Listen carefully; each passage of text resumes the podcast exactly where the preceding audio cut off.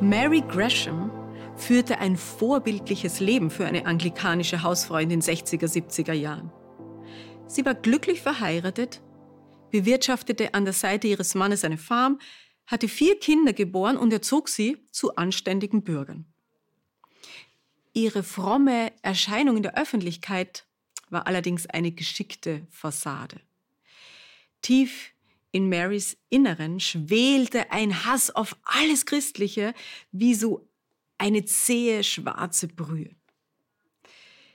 Wie fast alle Menschen in ihrer sozialen Umgebung glaubte die hübsche blonde Frau an Gott.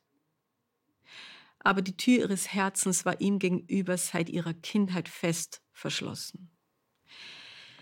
Mary war im kolonialen Tanganyika aufgewachsen, wo ihr Vater als britischer Beamter stationiert war. Die ersten Lebensjahre verbrachte sie auf dem Rücken einer Amme. Mit fünf, sechs Jahren wurde sie dann in ein britisch geführtes Internat gesteckt. Nur einmal im Jahr durfte ich nach Hause zu meiner Familie, erzählt sie. Ich fühlte mich abgelehnt und im Stich gelassen, wie ein Waisenkind. Marys Erinnerungen an ihre Mutter waren aufgrund dieser Umstände eher verschwommen. Aber eine Szene, die sich mehrfach wiederholte, blieb ihr lebhaft im Gedächtnis.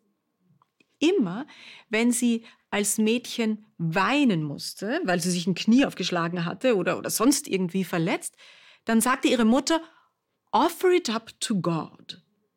Bringe es Gott als Opfer dar. Anfangs konnte die kleine Mary diesen Worten noch keinen rechten Sinn geben, aber mit der Zeit begriff sie die Bedeutung. Sie sollte ihren Schmerz Gott vor seinem Thron darbieten und er würde ihn annehmen als Buße für, für irgendeine Missetat, die Mary auf dem Konto hatte. Das war damals eine gängige Vorstellung religiöser Art. Menschliche Leiden könnten als Sühne eingesetzt werden, könnten einem vielleicht sogar Pein im Jenseits ersparen. Das Mädchen lernte also, alles, was weh tat, hatte auch eine gute Seite, denn an ihrem blutigen Knie hatte der Allmächtige aus irgendwelchen seltsamen Gründen sein Wohlgefallen. Je älter und verständiger sie wurde, desto finsterer erschien ihr dieser Gott. Welchen Nutzen zog er denn aus ihrem Unglück? Wenn das eine Methode ist, mich zu, zu reinigen und zu erziehen, dann tut's mir leid, beschloss Mary als Jugendliche. Um sich selbst zu schützen, errichtete sie also eine innere Blockade gegen alles, was mit Glauben zu tun hatte. Zum Glück sind solche verdrehten Gottesvorstellungen heute längst überholt, dachte ich. Bis mich ein Erlebnis aus jüngerer Vergangenheit überraschte. Erst vor wenigen Jahren begann Sophie eine Ausbildung in einer christlichen Einrichtung. Sie hatte gerade ihre Schulzeit hinter sich gebracht und wollte sich vor dem Weiterstudium eine Besinnungszeit nehmen, um Gott besser kennenzulernen. Mit frohen Erwartungen startete sie in dieses Jahr. Die Herausforderungen ließen nicht lange auf sich warten.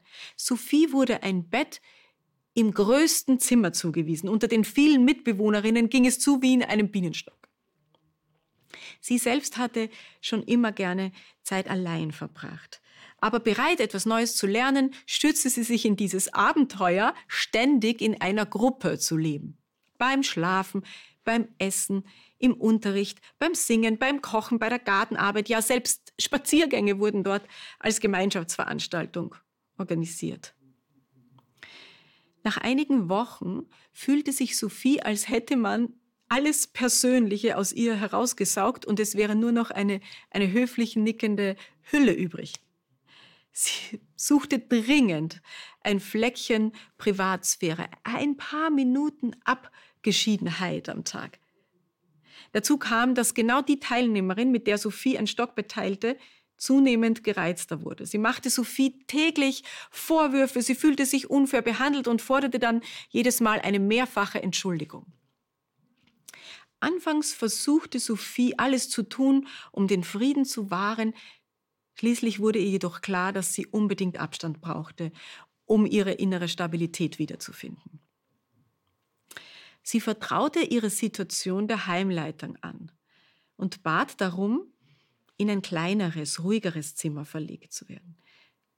Mit der Antwort hatte sie nicht gerechnet.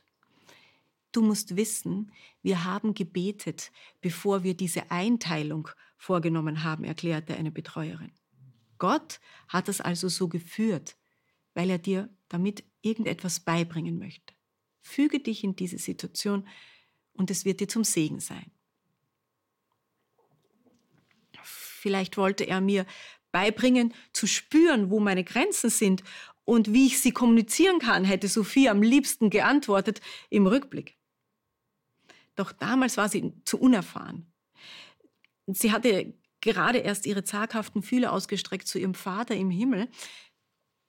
Und Gott wurde durch diese Aussage für sie zu einer Machtfigur, der um unserer Erziehung willen von uns verlangt, alle Alarmzeichen zu übergehen und unsere Bedürfnisse einfach seinem Willen unterzuordnen. Füge dich. Sophie fügte sich. Ein Jahr lang. Mit Abschluss der Ausbildung war allerdings auch ihre Gottesbeziehung am Ende.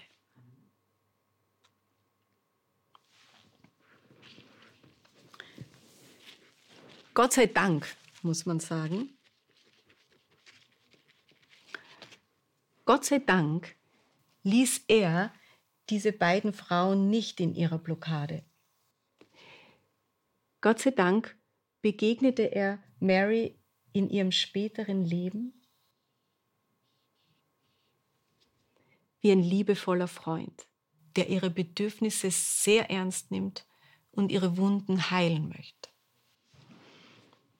Auch Sophie hat sich entschlossen, ihre Fühler noch einmal vorsichtig auszustrecken. Mich haben diese Geschichten äußerst nachdenklich gemacht. Darüber, wie oft wohl geistlicher Missbrauch, und so muss man es nennen, Menschen ihren Glauben, ihr Vertrauen gekostet hat.